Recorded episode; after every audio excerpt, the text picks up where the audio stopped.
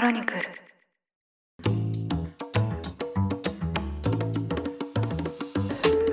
おはようございます。4月9日日曜日ニュースコネクトパーソナリティの野村貴文です。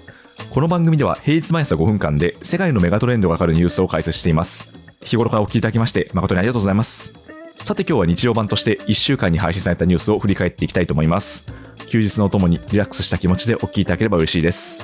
それでは早速お呼びします。経営競争基盤共同経営者の塩野誠さんです今週もよろしくお願いしますはい、塩野です。今週もよろしくお願いします。4月もですね第2週になりましてはい。結構街を歩くと、まあ、まだこうなんでしょうかねスーツが新しいというか、はいはいおそらく新入社員の方なんだろうなっていう一覧をよく見かけますよねあ、そうですね。テレビなんかでもね、各社の入社式の様子でやってて、はい。なかなかね、激しく踊ってる会社とかもあったりね、こう、そうですよね。なかなかですよね。はい。あとなんかあの某商社の入社式がダンサーの方があそれですそれです。激しく。そうですよね。レッドカーペットに。ですよね。えーあなんかすごい日本って景気がいいのかなとか思ったんですけどあ、実わかりますかります。なんか景気良くなっちゃったのかなっていう感じがしましたね。桜の木とかが。そうなんですよ、はい。みたいな入社式もありつつ、まあ、ただね、街でそういう風な集団を見かけるとこれからぜひ頑張ってくださいみたいなことを思うんですけど、新しいですね。新しそうですねい感じで。はい。塩野さんってちなみに新卒の時ってどんな感じだったんですか？新卒の時聞いちゃいますか。新卒のはい時を。、何ですか？何ですか？一体何が出てくるんですか？まあ、新卒はですね、まあ、いじめ抜かれてましたね。いじめ抜かれてた、はいあ、そうですか。はい。今思うとどうとね、か？なりひどかったなと思いますね。はいはいはい。ええ最初、あれですもんね、外資金融ですもんね。最初銀行っすね、外資系の外銀ですけども、はい。すごい最初にいたところが、ほぼ女性みたいな職場で、へえ、そうなんですね。はい、で、男性が少なくてはい。たところだったんですけども、まあ、なんていうか、ずっとなんかいろんなこと怒られてたなっていう記憶と、はいはいはい。その中でも多分ね、なかなか信じられないと思うんですけども、はい。なんかね、誰かが小切手をはい。シュレッドしちゃったらしく、うわー、怖い。ちょっと今なんか背筋があの凍りましたけど、小切手をシュレッド。はい。結局わかんないですけど、もしかしてしたらしいっていう。はいはいはい。で、何が行われたかというと、はい。シュレッダーってあるじゃないですか、はい、ありますね。シュレッダーはいというものが。ええあれのシュレッドされたはい。細長いものあるじゃないですか。うんありますあります。はい。あれをね、3日3晩私はね、伸ばしましたね。えそれあれなんですか？その誰かがやっちゃったから新人である塩野さんにはいこの仕事やれって言って指示が来たってことですか、ええでも、おかしいじゃないですか、シュレッダーって、あれを見えなくするためですよね。いやいや、ほそうそれはそうですよ。もう、情報として消すためのものですからね。伸ばして見えちゃったらおかしいじゃないですか。そうですね。私はかなり早い段階で、これは無理なんじゃないですか？ってちょっと軽くええお伝えしたところ、はい。その方にこうですね、やることに意義があると言われました。うわ 結構あれなんですね。そういうなんていうか、頑張りズムというか、体育会系なところがあるんですね。でもなんか今考えると、あれ私へのただのいじめだったんじゃないかなって。そうでしたか。いええやなかなかあれですね、ハードな新入社員を過ごされていたんですね。そうですね、大体いつもなんか2時ぐらいまで残されて、え夜うわーでなるほど8時ぐらいに出てましたね。はいはいはい。じゃあもう本当あれですね、いつも睡眠不足っていう感じですか？1年目ですね、それが。う。うんん、なんで、でもまあ、意味ないかったっすね。意味なかった、そうですか。意味ないですね。だから頑張るといいことがあるっていうことではなかったですね。で、実際その、はいはいはい。まあ、シュレッダーに端を発するような面白業務たちは、これ多分いらないなって当時2秒ぐらいで思ったんですけども、はいはいはいやっ。ぱりその後なくなってましたからね。なるほど。そういうことですね。はい。じゃあやっぱりあれですか、その塩野さんはそこでこう自分が新入社員として受けたことがあったじゃないですか。ええええええじゃあいざ自分がこう先輩社員になった時に、もうこれは再生産しないぞっていうふうに心に決めたんですか？そうですね、心には決めたいですけど、まあ意味ないなとは思ってるんで、まあやんないっすね、シュレッダー伸ばせとは。そうですね。えーなんかあれですよね、たまにあの刑事ドラマとかで、こう悪いことする側がシュレッダーでこう証拠隠滅したのを、結構刑事が執念で復 元して証拠にするみたいなの見たことありますけあど、無理だと思いましたね。無理。そうですね。実際やろうと思ったら無理ってことですね。そうですね、まあ、すごい1年目、女性ばかりのところでいじめ抜かれた記憶だけが残り、でなるほど。それはなんか自分がちょっと過去の記憶を強化しすぎなのかなって思ったんですけども結はい構後にええ。そこにいた方に会ったらはい。あの頃は本当にいじめられてたなって言われたんであやっぱ本当だったんだな。客観的に見てもそうだったわけなんですね。そしてそれはいじめだったんだなって思いましたね。ああそうですか、はい。いやいやなんか塩野さんにもそんな時代があったかと思うと私ちょっとあの癒されましたけどね。あ癒されましたよ。かった。癒されました。いやだから今となってはこのええ。強力なこのシュレッダー話ははいはいはい。ネタとしては素晴らしいですけどねうん。そうですね。はい。この二十何年後の今からすると素晴らしいですけど、はい、いいネタだと思いますね。そうですか。まあ、ということで、ぜひこれを聞かれている新入社員の方々におかれましては、まあ、そういうことは起きるかもしれないですけど、起きない起きない。起きない起きな い。起きませんけどはい。起き。ませんけどでそしてあえの本当に嫌だったらもうやめて逃げちゃってい。いと思いますし、けど、ね。まあ、人生取材だと思うと楽っすね。はいはいはいはい。そうですね。ネタが集まってくると思うと、まあ、そういう状況もね、はい楽しめるんじゃないかと思いますよね。人生は取材はいはい。ということで、あの、割となんかちょっと笑ってしまったエピソードを伺ったところで、ちょっと今週の本編に行きたいと思います。はいよろしくお願いいたしますそれでは1週間のニュースを振り返っていきたいと思います。まず月曜日に取り上げたのが日中外相会談です。2日にですね、3年3ヶ月ぶりの日中外相会談が北京で行われました。林外務大臣が日本は出席しました。で、林大臣はですね、最近に起きた中国によるアステラス製薬の日本人男性の拘束事件につきまして、まあ、この男性をですね、早期に解放するように求めました。で、一方で中国側はですね、法に従って処理すると述べるにとどめました。また他の論点としましては、沖縄県の尖閣諸島を含む東シナ海の情勢、それからですね、中国がロシアと連携して、日本周辺で軍事的な活動を活発化させていることへのですね、深刻な懸念を伝えまして、安全保障分野で意思疎通をする重要性を確認しました。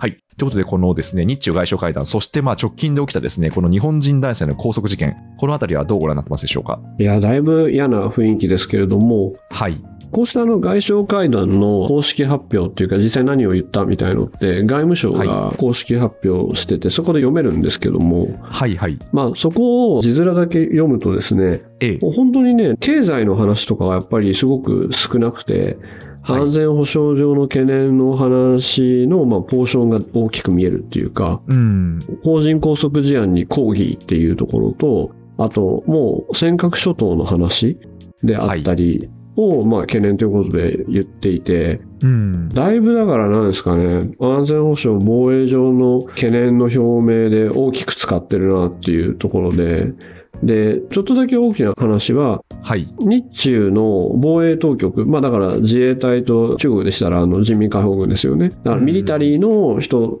同士のホットラインの設置を完了しましたよっていうのが出ていて。はいはいはい。で、私も実際はもう最前線で海上自衛隊とか海でですね、潜水艦とか、あとあの、いろいろこう、偵察で回ってる人たちの話聞いたことあるんですけども、はい。やっぱりああいう人たちが仮想敵国になっているところと偶発的に何か起きないように本当にもうホットラインで、うん。あれはさっきの撃ってしまったのはただのミスですみたいなとか含めてホットラインの重要性っていうのは言っていたんででそれが消えちゃうとやっぱり両者分からない中である種最後心理的に疑心暗鬼になっちゃうっていうのがはいはいはい。あるので、まあ、ホットラインっていうのは置かれるべきで置かれてよかったねと思うんですけども、うん。なかなかこうまあ一言で言うときな臭い内容ですよね。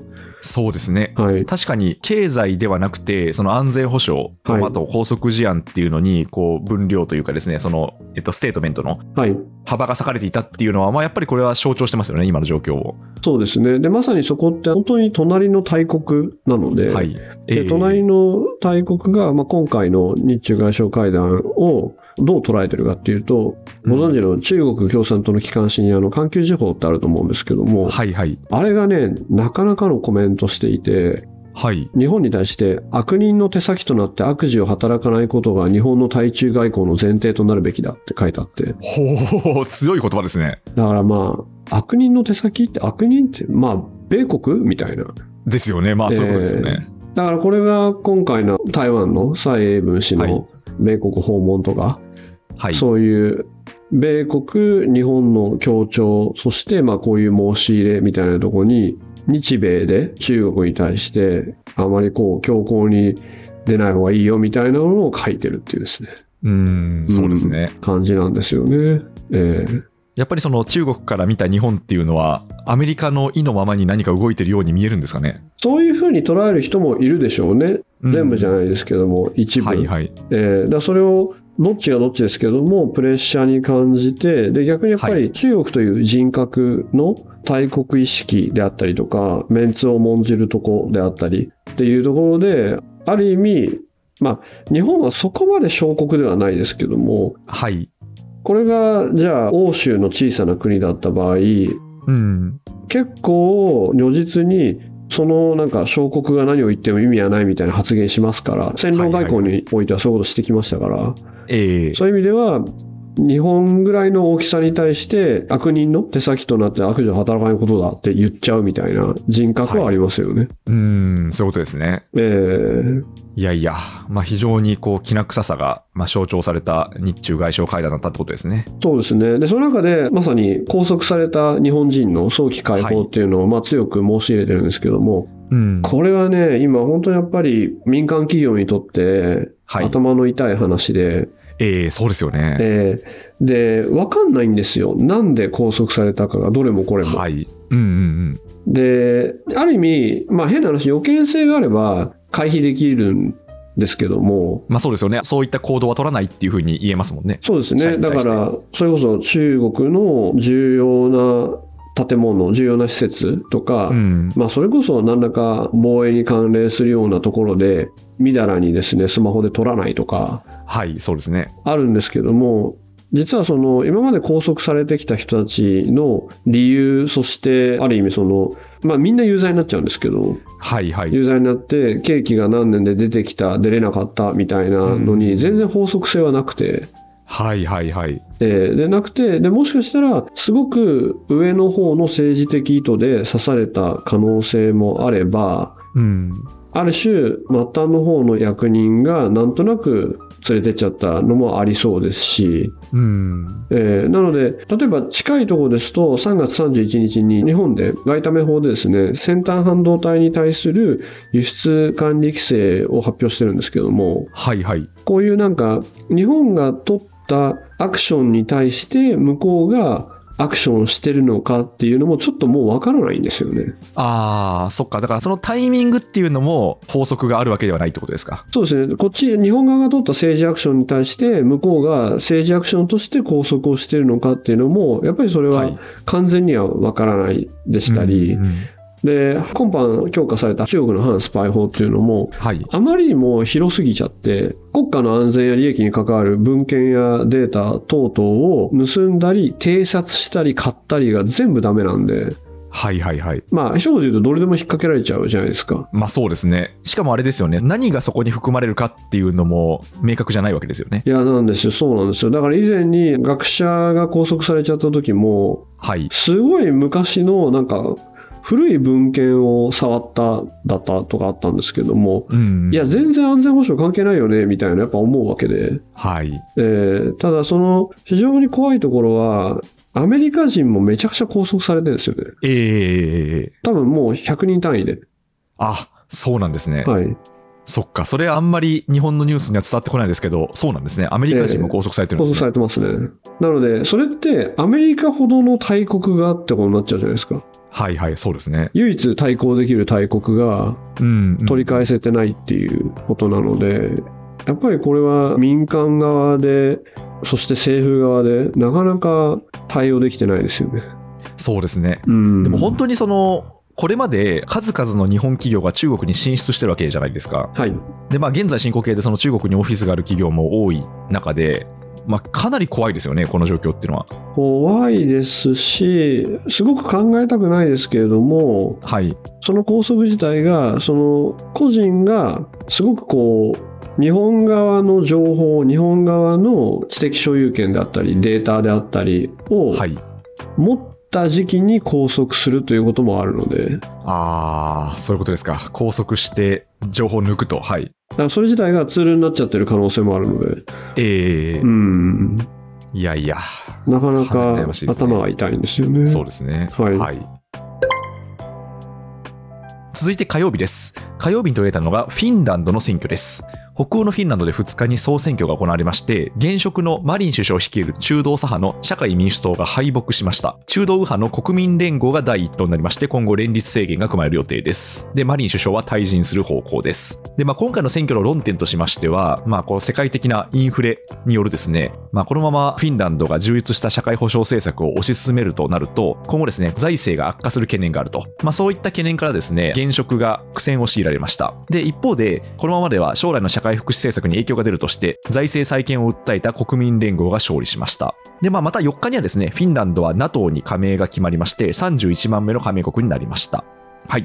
ということでですね、このフィンランドの選挙の、まあ、マリ首相、非常にこう若い首相なんですけど、の敗北ですね。これについてはどうご覧になってますでしょうか？今まさにおっしゃったところで、はい。まあ、財政、経済に論点がフィンランド内でシフトしたっていうところだというふうに言われてます。これあれです。すぐ私、あの、フィンランド人の同僚にですね、はい。どういうふうに見立てたらいいですかって聞いたんですよ。ええーー、どんな反応だったんですか？あだからやっぱり今お伝えしたように、だいぶその福祉国家って言われて、福祉モデルでやってたところを、はい。政府の財政自体が危うくなってきたので、まあ一旦そこのバランスを取るべきであろうっていうのが、やっぱり国内の論点としては出てきているというところですね。うんただ、これも結局、一党だけすごく強いというのはないので、まあ、連立しないといけないということですねと。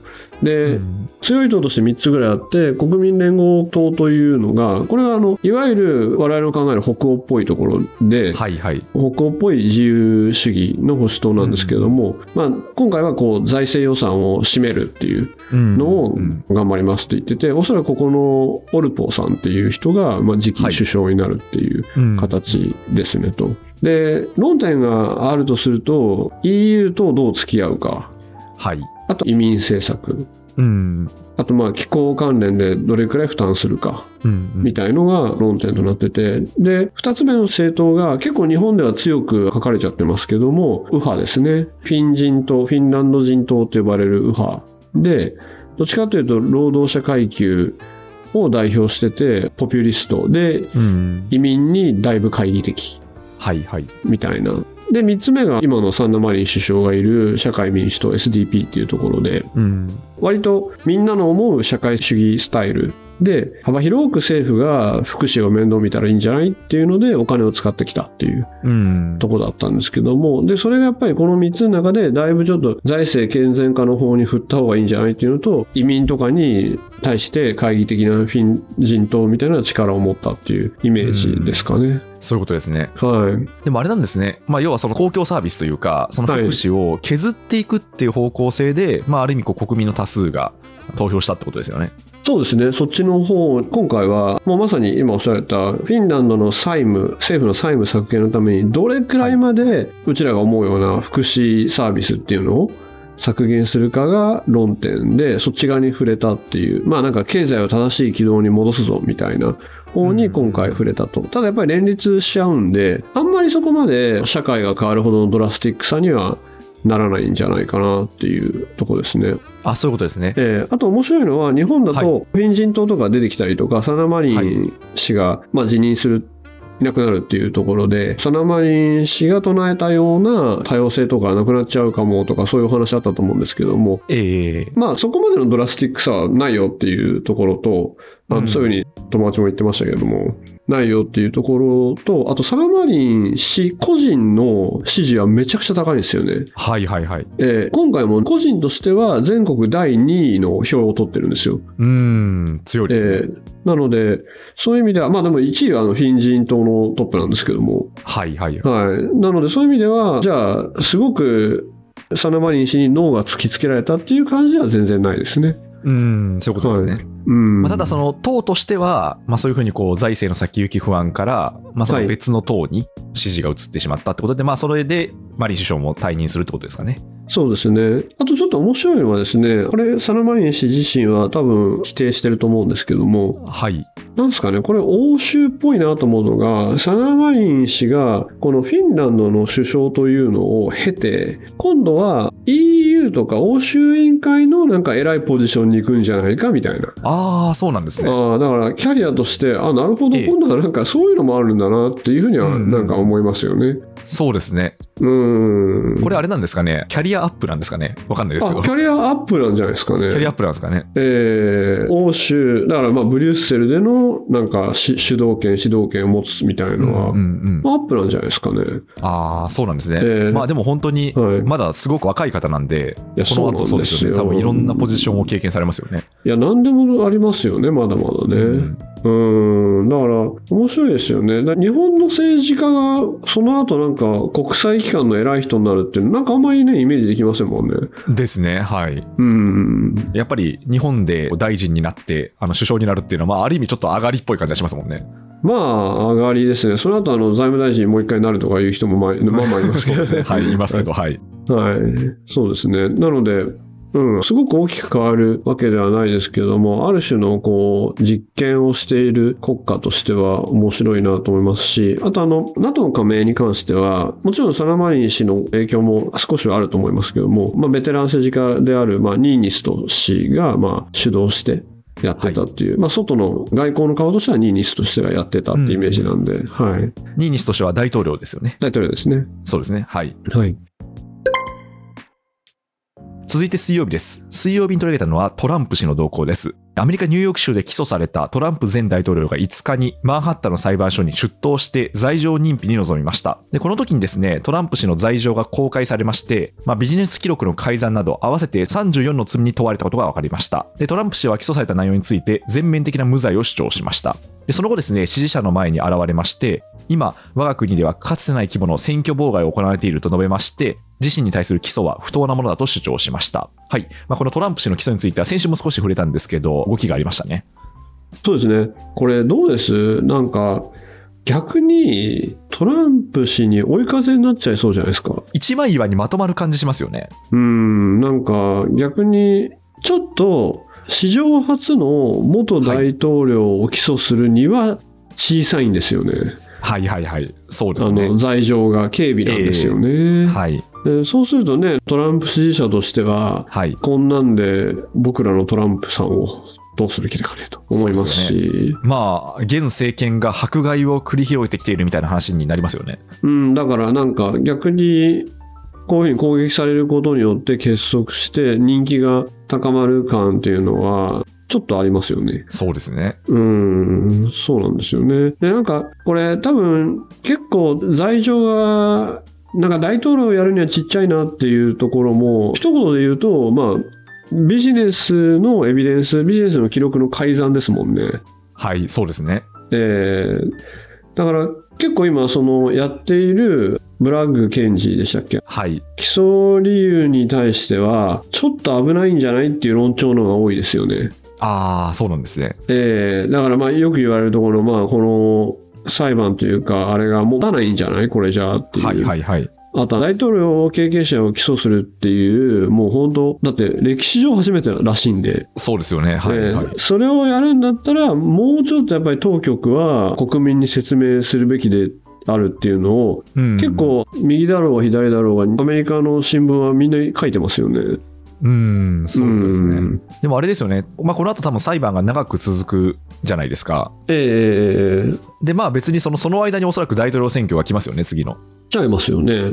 ですよねうん。だからまあ、ある意味こう裁判を受けている立場で出馬は可能ってことですもんね。いや、そうなんですよね。で、面白いのが、まあ、世論調査が何度も何度も今ここら辺で行われてるんですけども、はい。トランプ氏が今だから刑事責任を今問われてるわけじゃないですか。で、そうした時にええそうですね。大統領選への再出馬を認めるべきかどうかっていうので、国民全体というか、共和党員だと、だからトランプ側はい。ですと、再出馬を認めるべきがやっぱり75%以上なんですよね。うーん、高いですね。えーで、この、こういうふうにまあトランプ氏が刺されたっていうところが、まあ、ある種のなんか政治的陰謀だって思ってるのが、共和党員は93%以上って言って、もうほとんどじゃないですか。みんなですねって。みんなですね。ちょっとえーで、なおかつ無党派層も7割以上思ってると。ああそうなんですね。えーだからやっぱりなんか政治的に刺されて、で、またこれトランプ氏がもうこれ魔女狩りだって言ってるんで、ええええええ。で、なんか自分が強すぎるからってやっぱり言いそうじゃないですけども言ってて、はいはいはいはい。えーだからなんか、何にせよトランプ氏個人には追い風だなっていう。そうですねはい。それこそあのアメリカの選挙って、まあ、スイングステートじゃないですけど、えー無党派層がどっちに行くかっていうのがすごい大事じゃないですか。あ、確かにそうですね。スイングステートですね。はい。そうですよね。だからそうすると結構トランプ氏に対して同情が集まってる状況っていうのはまあ追い風ですよね。えーだからちょっと前まであの共和党内でもある種なんかトランプ氏はもう終わったみたいな、うん、ねありましたよね。ここでも結構やりましたけど。乗ってるといいことがないみたいなええ論調風潮があったと思うんですけども、なんかええ逆に今だいぶ目立ってきててしかも罪状がこれかよみたいな感じですよね。はいうんいやいや、ということで、まあ、はい結構正規の裁判になると思うんで、そうですね。その割にはだから当局大丈夫かっていう論調がありますね。はい、そういうことですね。はいはい続いて木曜日です。木曜日に取り上げたのがアメリカの経済の動向です。アメリカの今年2月末の求人件数が993万件となりまして、これは2021年5月以来の低水準となりました。で、アメリカではですね、もう非常にこう空前の売り手市場が続いていまして、まあ、こう求人件数もですね、多かったんですけど、まあ、これが少し下がってきたということで、まあ、FRB による、まあ、その景気の過熱を抑える、まあ、つまりこうインフレ対策の影響なのではないかというふうにも言われています。はい。まあ、FRB の動向もなんか本当に株価にダイレクトに影響したりしますけど、はい。このアメリカの経済の動向はどうご覧になってますでしょうか？いやこれ前もお伝えしましたけどインディードみたいなはい。オンラインで、まあ本当にみんなが検索する、求人検索をするようなサービスっていろいろあるじゃないですか。はい。一番データ持ってるのは絶対あそこなんですよね。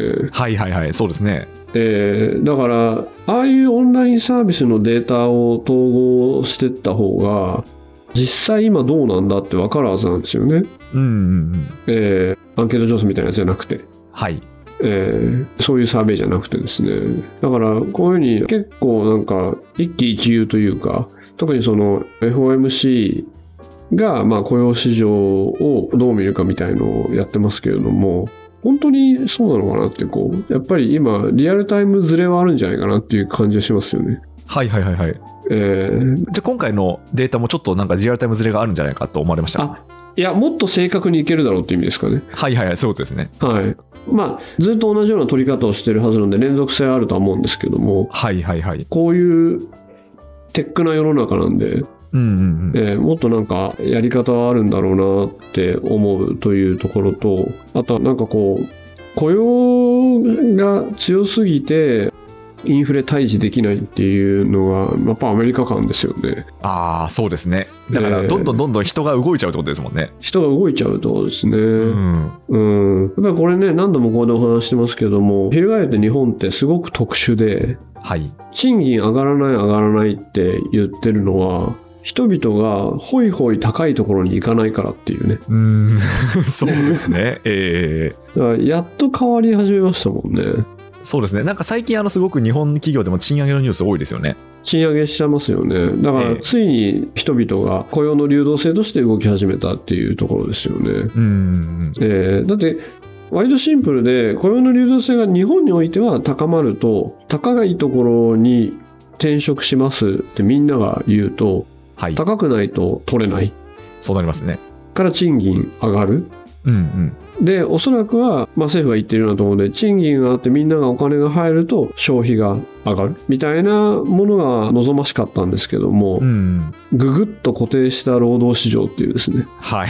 そうですね。ちょっとやそっとじゃ動かないぞみたいなのがあったのがやっぱりまずはサービス業なんかではい。コロナでだいぶ変わってきてそして人がそこに戻らないっていう。うんうんえーなので居酒屋のちょっと今だから居酒屋とかファーストフードのアルバイトの金額見ると、我々なんかびっくりしますもんね。そうですね。ええ自分たちの学生の頃のイメージからすると、あれ、今ってこんなアルバイト高いのって思います？よね。1200、300? みたいな？え、はい深夜1200、300? みたいな。うん。じゃあそうまでしないと取れないんだ、みたいなそうですね。感じになって。やっぱりだから、そこが結構ね、この米国の悩みと日本の悩みの差はいつも感じますよね。そうですね。うん。まあでもなんかその物価は物価で日本もやっぱ上がってるじゃないですか。上がってますね。はい。だからまあ本当給料が上がらないと困るんで、はい。まあそうするとね、人が動いていって給料上がっていくっていう傾向は悪くないと思いますけどね。そうですね。今なんか日本の求人倍率で言うと、まあ1.34ぐらいですかね。はいはい。うん。だからまあ、依然として職はあるというか、はい。あって、で、まあ、給与もみんな上げ始めてるっていうところですね。うんうんうん。そうですね。んでも実際あれですよ、ビジネスの現場ですと、本当に給与を上げるイコール、はい。リアルに価格転嫁なんで、はいはいはい。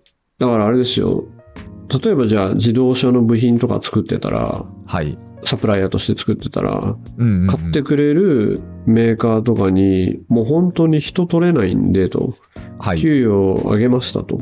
で、上げたんで、もうお願いだから値上げ交渉させてくれと。はいはいはい。みたいのがやっぱ起きるわけで、そしてええ値上げ交渉ほど難しいものは世の中にないんで、そうですよね、本当えに。ーそういうのがね、ここかしこに出てますね。そうですね。なんかすごく偶然なんですけど、私もこういう小さい商売をしてるんですけど、つい、ここに経営者がいらっしゃいましたね。やいやいや、もう、はい超奴隷祭な商売をしてるんですけど、つい先日、原価が上がったんで、ちょっと某取引先に値上げ交渉をしましたね。なるほど。つい先日。いや、そうですよ。はもう、原価が上がったんで問題ですよね。いそうなんですよ。だからね、まあ、あの、吸収できるところは吸収するんですけど、うんまあ、とはいえ、ちょっと吸収できなくなりつつあったんで、あ、これはちょっと値上げ交渉しなきゃなっていうシーンがありましたね。なんで身につまされました、今のお話は。あー一般論とすると、やっぱりここまで日本の小さなものづくりとか、はい。サービス業は、原価が上がっても、もう耐え忍んで、忍び敵を耐えてきた歴史がありすぎちゃって、はいはいはいはい、そうですね。なので、そういう意味では、まあ、ええいいことですけどね。うんうんうん。うん。そういうふうにどんどん価格が改定されていくのはってことですね。そうですね。じゃないとやっぱり、それって、まあ、もちろんこれって一般論ではないですけども、はい。そこの原価が上がったところの吸収というものを、はい。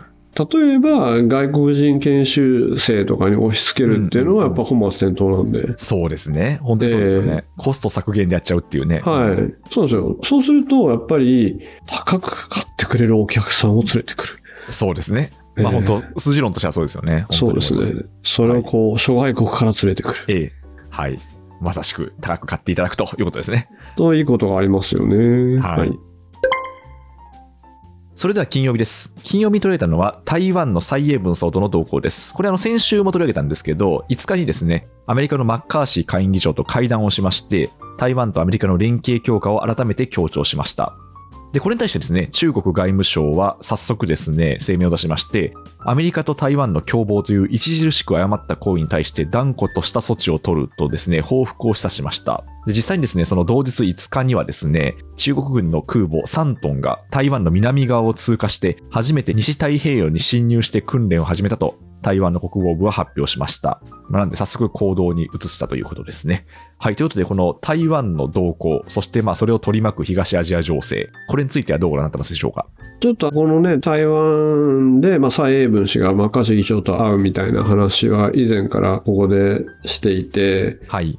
で、ある意味、日本において、台湾とかアメリカが中国を挑発するから、これを挑発と捉えて、はいはいはい。台湾がアメリカと仲良くしてるぜとか、挑発するから中国もどんどん強気かつ、まあ、例えば軍備増強してくるじゃないかと。で、アメリカもなんかそんなことしないで、アメリカも日本もそんなことしなかったら法人拘束とかもされないし、はい。もっと言えば台湾なんて台湾でこうみんな戦争とか紛争が起きる起きるって言ってたら起きちゃうじゃないか、そういうことも言うべきじゃないみたいな論調も結構ありますよね。はいはい、そうですうね。ん、で、なんでここまでアメリカがこだわるかをちょっと違うアングルからお伝えすると、はい。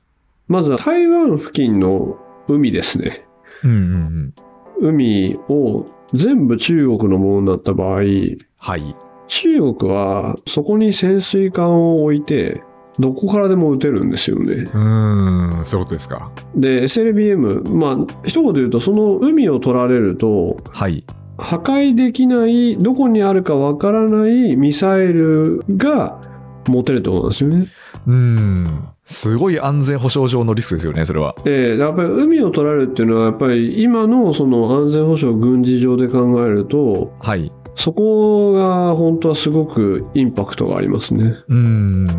えーだからそこを捉えた瞬間、アメリカ本土というものが、こう、すごくラフに言うと、アメリカからコントロールできないアメリカを射程に入れたはい。ミサイルが、そこの海に入っちゃうってことなんですよね。ん、そうですでね。そうするとやっぱり本土みたいなものを何かこう相手にさらすっていうのをもう極端にアメリカは嫌うので、うん、うん。そこの恐怖感をまあ共有している人たちはアメリカにはいますね。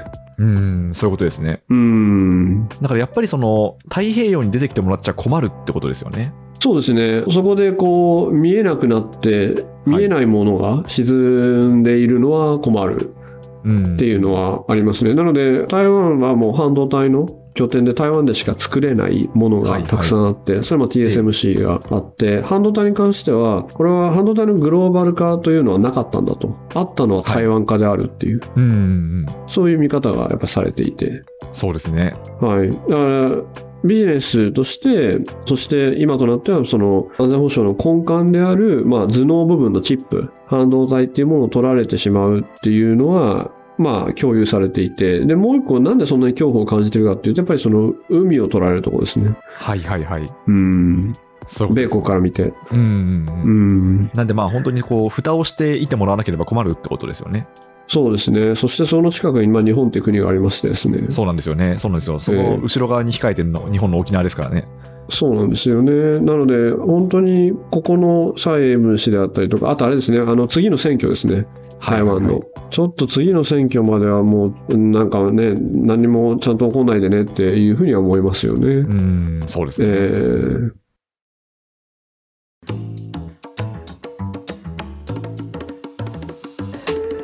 はい、ということで今週1週間振り返ってきました。今週国際政治のニュース以外にも、なんかこう、はい三面記事ニュースみたいなのもあって、えーツイッター、みんな大好きツイッターのですね、アイコンが突然変わりましたね。あれね、はい。い柴犬になっちゃいましたよね。や、そうなんですよ。え、何？あの、青い鳥クビになったんですか？いや、そうなんですよね。なんか、詳しくいきさつ私知らないんですけど、なんかその、イーロン・マスク氏が、ユーザーとなんかこう冗談めかしたやり取りをしていてえで鳥をなんか柴犬に変えるよみたいな話をしていてー、えー。で、まあ、それをあの本当にやっちゃったみたいななんかそういう経緯だったと思うんですけど。青い鳥は事例が出て、はい人事異動の季節で。そうですね あそこの象徴的なポジションから、まあ、どこに移動したのか知らないですけど柴犬に変わりましたねなるほど。なんか、柴犬いろんなところで使われてますよね。そうですねあの柴犬もまさに同時コインっていうイーロン・マスク氏がもともとたびたび言及していた暗号資産のアイコンですからねそうですよね。なんはいか暗号資産のアイコンであの柴犬いますし、あとなんかウクライナ支援のなんかネットのつながりも柴犬使われてますよね。あそうなんですね ええなんかちょいちょい雑に出てきますね。なるほど、それはですね、ちょっと私、あの柴犬ウォッチャーなんで、柴犬ウォッチャーとしては、ちょちゃんと見なければなと思いました。いや、なんか最初あの柴犬出てきた時自分だけかなと思いましたよね。思った、思いました、思いました。あれ、これなんかのバグかなとか思ったんですけど、私があのもうあまりにも柴犬の映像とか見まくってるから、なんかのバグでも起きたかと思ったんですけど、面白い。最適化されてしまって。そう最適化されてしまった何らかのパーソナライズがされたのかと思ったんですけど、パーソナルされて、じゃあええ野村さんには柴犬でいいだろうっつって。そうなんですよね。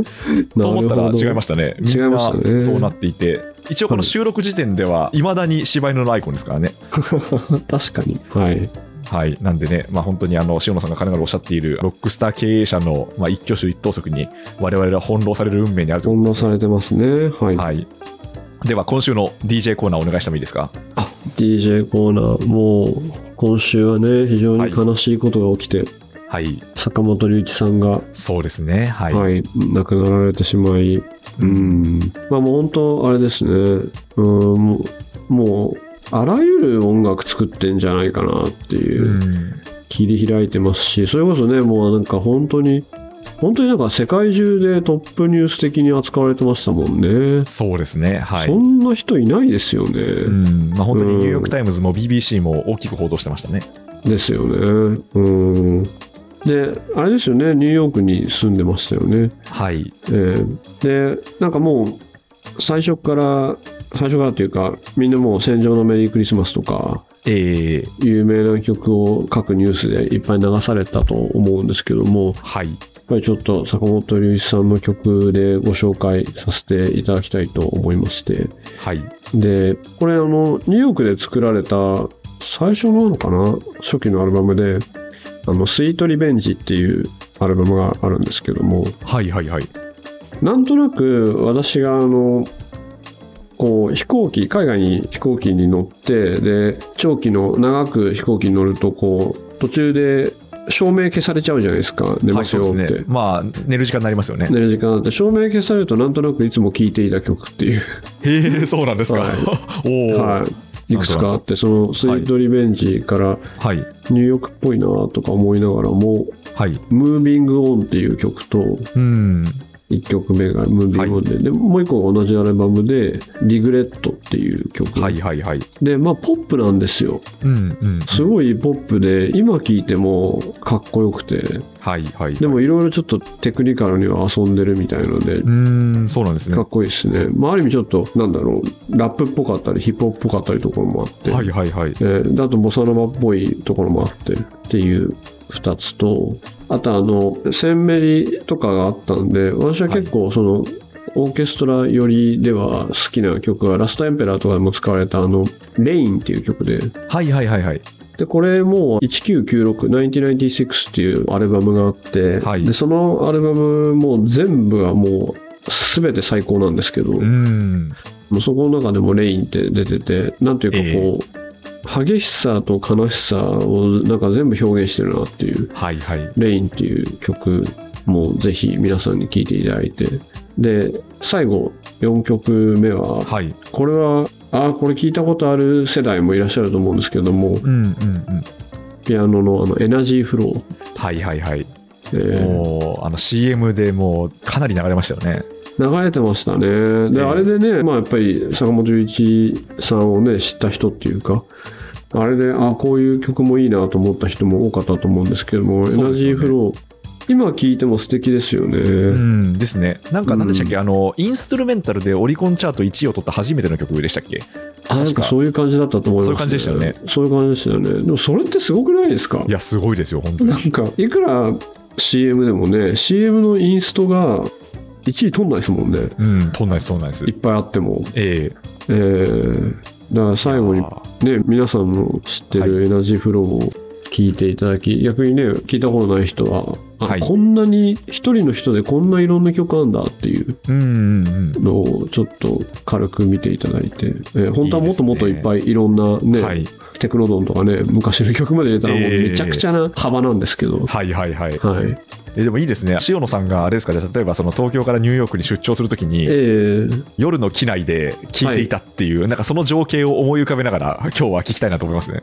うん、その情景で、ムービングオンとかリグレット、で、ムービングオン自体が、旅に行く女性の曲なんですよ。へえ、そうなんですね。で、でなんか、これも詰めたし、あれも持ったし、はいはいはい。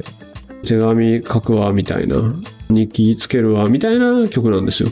うんうんうん。うん、多分ね、そういうイメージがあったから、なんとなく聴くようになって、割となんか、聴いてたんでしょうね。へえ、そうなんですね。いや、ちょっと私も来月ぐらいに少し海外に行く予定があるんで、はいはいはいはいそれを聞きながら、機内行きたいなと思いました。はい。はい。ということで、ありがとうございます。今日はですね、まあ、本当坂本龍一さんの追悼という意味合いも込めてですね、4曲、はい塩野さんにご紹介いただきました。はい。はい。ということで、今週はこの辺りで締めくくっていきたいと思います。経営競争基盤共同経営者の塩野誠さんでした。塩野さん、今週もありがとうございました。ありがとうございました。ニュースコネクト、お相手は野村貴文でした。番組への感想は、ハッシュタグ、カタカナでニュースコネクトとつけて、ツイッターに投稿ください。もしこの番組が気に入っていただけましたら、ぜひフォローいただけますと嬉しいです。それでは、良い週末をお過ごしください。